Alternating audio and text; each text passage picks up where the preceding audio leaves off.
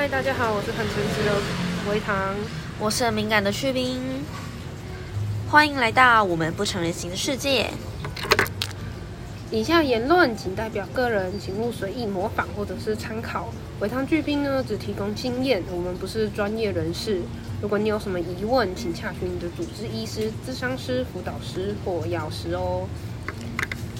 啊，我们这集要来讨论什么呢？今天我们要来讨论大家自己的病视感。什么是病耻感？就简单来说，就是知不知道自己生病了这件事情吧。知道自己生病但不肯去就医的，又是什么状况？但他还是有病耻感，他还是知道自己生病啊。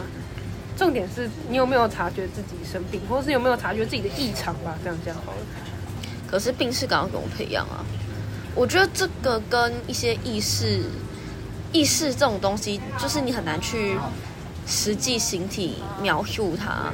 哦，个附带一提，我们今天是在外面的一家很有氛围的小豆花店，所以背景音乐可能会有一点吵，大家还请多多包涵。好，你再说一次，你刚刚说了什么？我刚说了什么？我刚说了什么？就是说，怎么样增加自我的意识？对对对对对，我要如何更加 Q 我对于身体或是心灵上生病的的这个意识？因为毕竟身体生病的意识，好像对某些人来说也蛮困难的，就是死不承认自己感冒啊，或者是身体明明发出了很多压力、有压力的警讯，但是还是忽视而不见这样。你你在讲我吗？没有啊，也也遇过一些，比如说我在上班工作的人，就常常在胃痛啊、胃食道逆流啊。啊，你是说把胃食道逆流当成日常继续工作的？对对对对对。然后或者是可能常常头在头晕啊、贫血啊，可是都不当一回事啊。对对对对对，都是都有可能，这些东西会被当做是病态，会变成常态。对对对。那只是说，我们的病态是发生在心里面，而不是生理上，所以没有办法被量化。对，没有办法那么明显的，一看就说，哦，你最近是不是生病了？对啊，不不像温度计下去，哦，三十九度，你咳嗽咳了很多次，什么鬼的？你就很明显知道说，哦，好感冒。或者是啊发烧该去医院呢，就是精神上你很难说，我现在是不是到了那个三十九度该三十八三十九该去看医生的程度？有的人就会觉得我体温就偏高啊，啊我就我就体温偏高怎么了吗？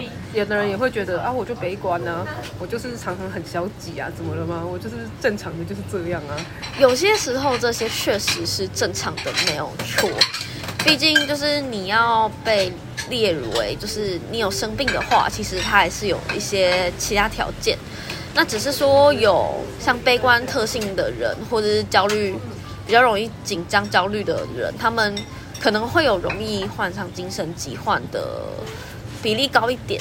嗯，比例稍微偏高，但也不是说一定就是你很焦虑你就一定是焦虑症，或是你比较容易伤心难过你就一定是忧郁症，这还是有差别的。对，详细的话请去看那一本的什么？DSM。对，你知道说这个吗？没错，就是它里面有一些标准是在说，哦，比如说你经过了多长的时间都觉得没有恢复，或者是你，嗯，有什么哪一些的情绪症状，那才可能会把它诊断为忧郁症这样子。对，那通常在这中间最容易大家会。一眼看到，而且就是把它看得很重的，就是你有没有拒杀的念头跟行动。只要你符合这一点，就看前其他前面全部填无，你一样会被关爱关到底。对啊，就是毕竟这个念头，并我们姑且可以把它理解为正常人不会有这个念头。那你有这个念头，那我们是不是就应该来面对它？就姑且不论你有没有生病这样子。当然说这个自杀念头跟。就是啊，有时候会觉得啊，我好想再从这个场合消失，我好想要，呃，从压力解脱。他他不，他可能是不太一样的。摄取现场，请让我原地爆炸，请让我去波兰那种那种，嗯，不太算。对，但是如果你常常处在这种状态，比如说你一个小时你就觉得我要去波兰，在一件小事就觉得我想从波兰的飞机上跳下去，那可能就有点就就有点问题，就有点需要找人讨论看看，说哎你怎么了？这样。我觉得我们。我们切实际一点的例子来说好了，就是说，假设你现在是学生或上班族，嗯然后你已经慢慢的工作表现变差，或是不如以往那么好，然后每天心情就是几乎都是低落的，就算会开心啊，可是也只是短暂的开心，然后转个身你又觉得哦，我好低落，好想哭，我好想离开。很低落，然后对有兴趣的事情提不起劲。比如说你学的东西可能是你感兴趣或不感兴趣的，但是你都没有办法集中集中精神、集中注意力或是集中心力去处理它。对，你会，你你会很容易感受不到喜爱、喜悦这样的情绪。成就感、骄傲这样子的情绪，就对是会越来越淡薄，然后反而是失落、羞愧感，然后有一些自自我攻击的想法，反而越来越容易产生。这种时候，你就要注意说，真的是工作太累吗？还是说我需要去找人聊聊了？我们这边说的找人聊聊，可能会比较倾向是你去找专业的智商师或心理师或是医师去聊聊，对，而不是当然你信任的朋友或是老师或是呃父母，他很值得信赖，那也可以。或学生学学生的话，还有辅导室资源对对对，可以用。就是这个找人聊聊只是第一步，因为智商体系呃智商要钱，所以也不会鼓一直鼓吹大家说，哎，你一定要去居上才有用啊，居上开是专业的啊，这种事我没有收情。任何智商师的钱。对，所以我们想邀请居上师上我们的广播，但是之后再说吧。啊好，之偏题偏题。对，那主要我们还是要回到说，你有没有办法察觉自己不对劲这件事情？你有没有就是开始有一些征征兆，让你觉得，诶，好像不太舒服了？那你有没有觉得这个不太舒服，它真的不对劲，而不是把它当做是常态去看待它？就是有些病态它是常态的，但常态的东西不一定是健康的。我觉得大家必要有这个观念。什么叫常态的东西不一定是健康的？常态的东西不一定是健康的，比如说大家都很习惯朝九晚八之类的工作模式，嗯，然后只能，然后那个加班加班的时时数只能换补休，不有没有贴钱。对就是它是一个不健康的常态，这样讲。对，不健康的常态随处可见。是的，但是你必须意识到说这两件事情，他们并不是理所当然的被合在一起，你是有权利把它们拨开，并且去选择你要的那一块。那我们再来聊聊说，那我们要怎么从呃习惯了不健康的常态开始意识它呢？嗯，先从，对不起，没事儿，先我觉得就是先从自己开始往下降的时期吧。我开始往下降的时期，最明显是在高一。嗯，我国中的时候就明确知道自己有一点忧郁倾向。哦，对，这边推荐大家，就是现在线上量表很多，可就是大家要去查你有没有符合哪类型的精神疾患，或是情绪障碍呢？包括过动症哪一些的一些简单简单自我测验，网络上都有，建议去找官方，比如说卫福部、或政府某些医院推出的这个量表。对对对，医院或者是政府推出的量表。那如果量表数据比较大，你自己又觉得心里不安的话，你就去看医生吧。对啊，那如果数字比较小，你还是心里不安的话，你还是可以去看医生。对就是也没有说量表一定怎么怎么样，更对或者也有可能量表刚好没有问到你的问题，毕竟他的问题有限，他不可能知道你生活所有之状况。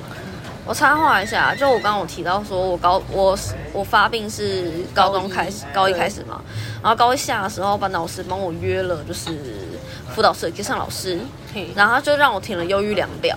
那份量表我在网络上其实已经填过一次了，但我还是默默在填。然后他看完，然后他他看了看看了看，就跟我讲说：“你没有忧郁症啊，那你还有什么话要说吗？”我就？我就直接跟他讲说：“没有，我我想回去。了吧？是的，我那我那时候就，后来我回去，班导问我说啊，谈怎么样？我说，他说我没有忧郁症就结束了。然后班导说哈什么？因为班导帮我约，是因为他知道我这个学生长期心情不佳，对啊，他希望我可以过去被开导开导。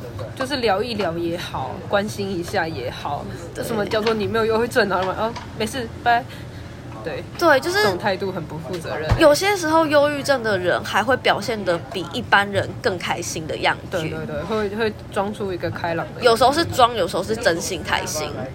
我、小小提一下好了，就是我自己在忧郁很久之后啊，我会很容易因为一件小事开心非常久。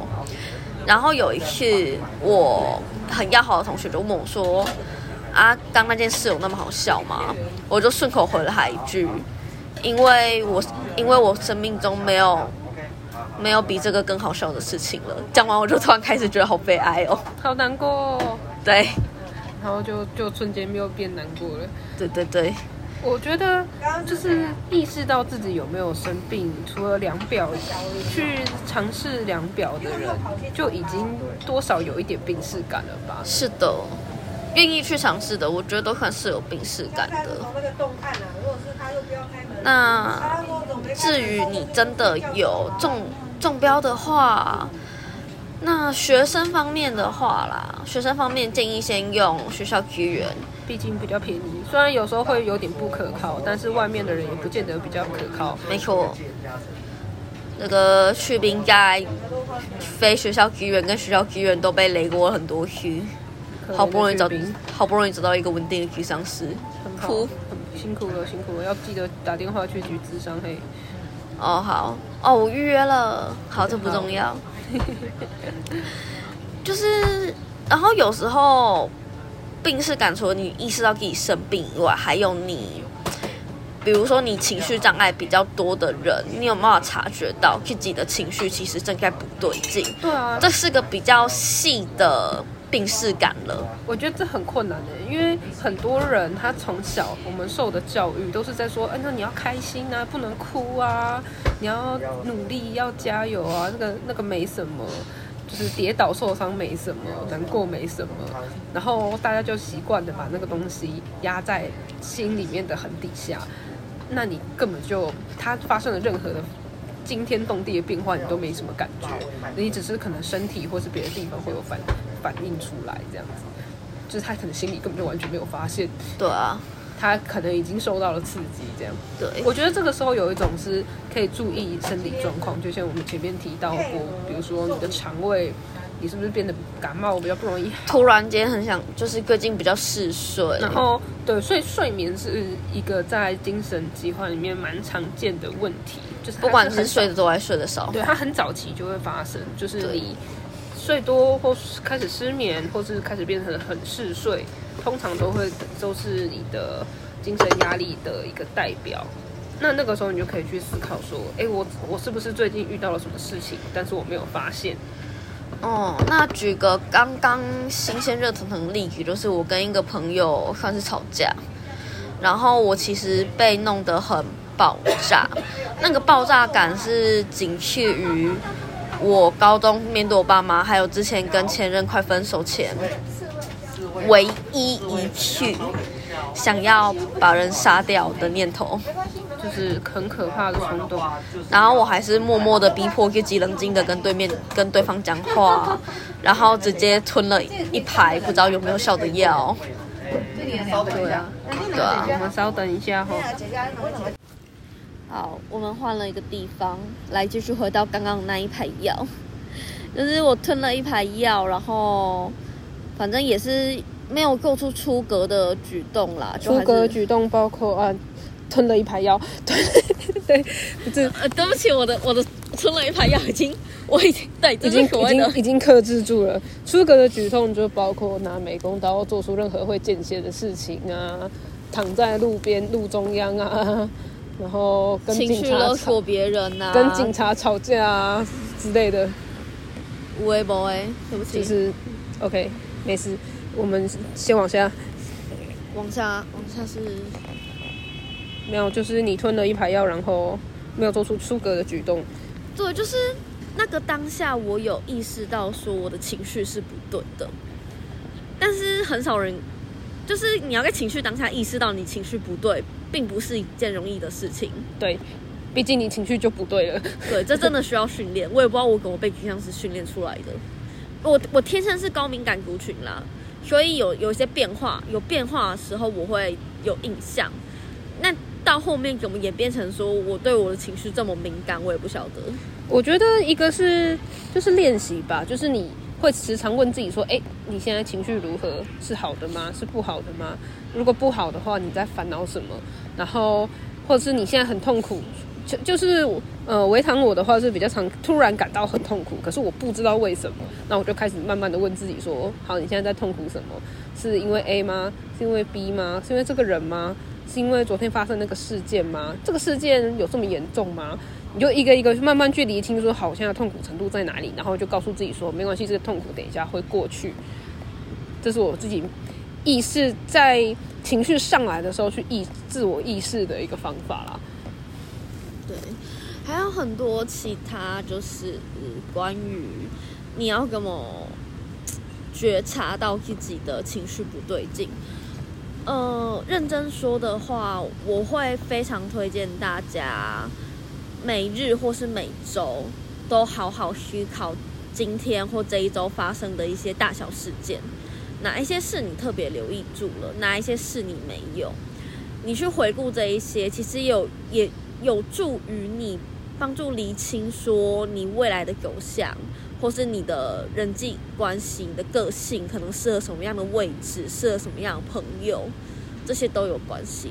因为当你没有找到自己定位的时候，你就是载浮载沉的一颗球，载浮载沉的一个浮木。因为我自己是比较需要独处时间的人，然后我独处的时候，我就很自然而然的想这些事情。可是我不知道对其他人来说是怎么样。对，像你呢？我我也是一个人的，或是没有人找我讲话的时候，因为我的大脑转得很跳动。对，就是说，你去回想你自己，就是只要思考你自己这件事情，可能就会对呃任何情况都会有帮助。不管你今天是不是状况不好，或是状况很好，你继续想回想说，哎，你这周有什么开心的事情，那也很好。对，但千万记得，你不要想着想着就变成钻牛角尖。这并不是觉醒的目的。我们都说人要学会反省，吾日三省吾身。对对对对。那如果说你从觉醒变成拒责，那就违背了本意。那要怎么不变成自责嘞？你要用中性正中性或正向的眼光去看待那件事情。哦，我觉得中性的眼光这件事，你可以把它想象成你现在在看一个朋友发生的事情。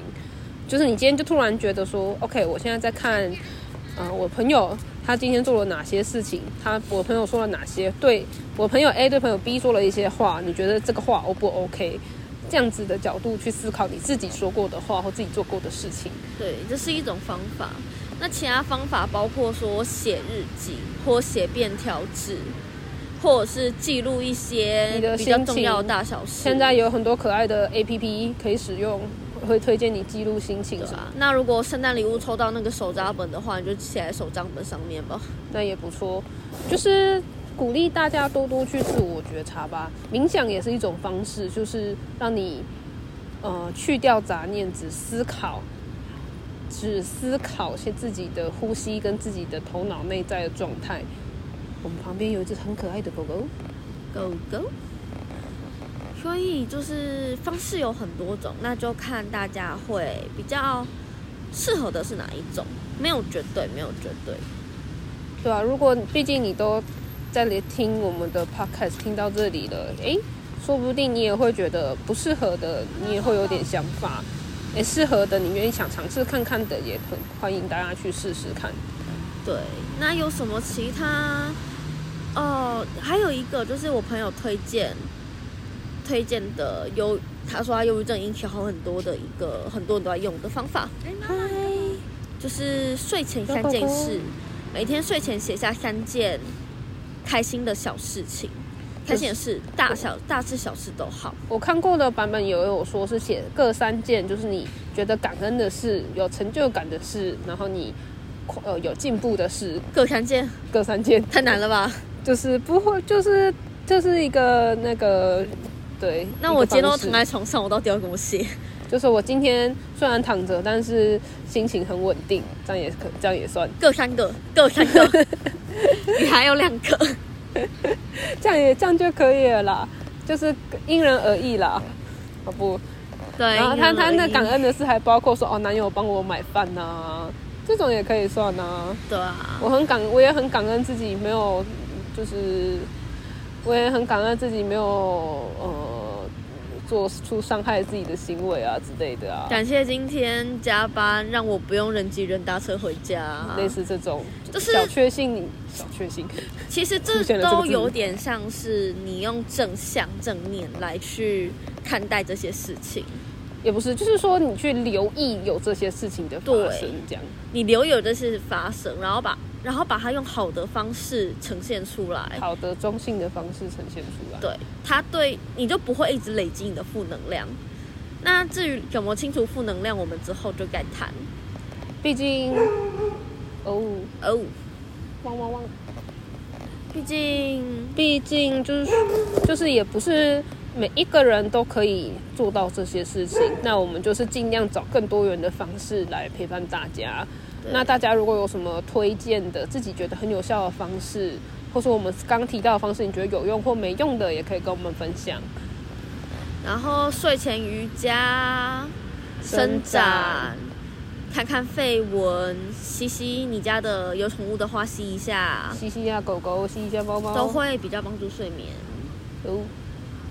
好，那我们今天病视感就跟大家聊到这里，大家晚安。大家晚安。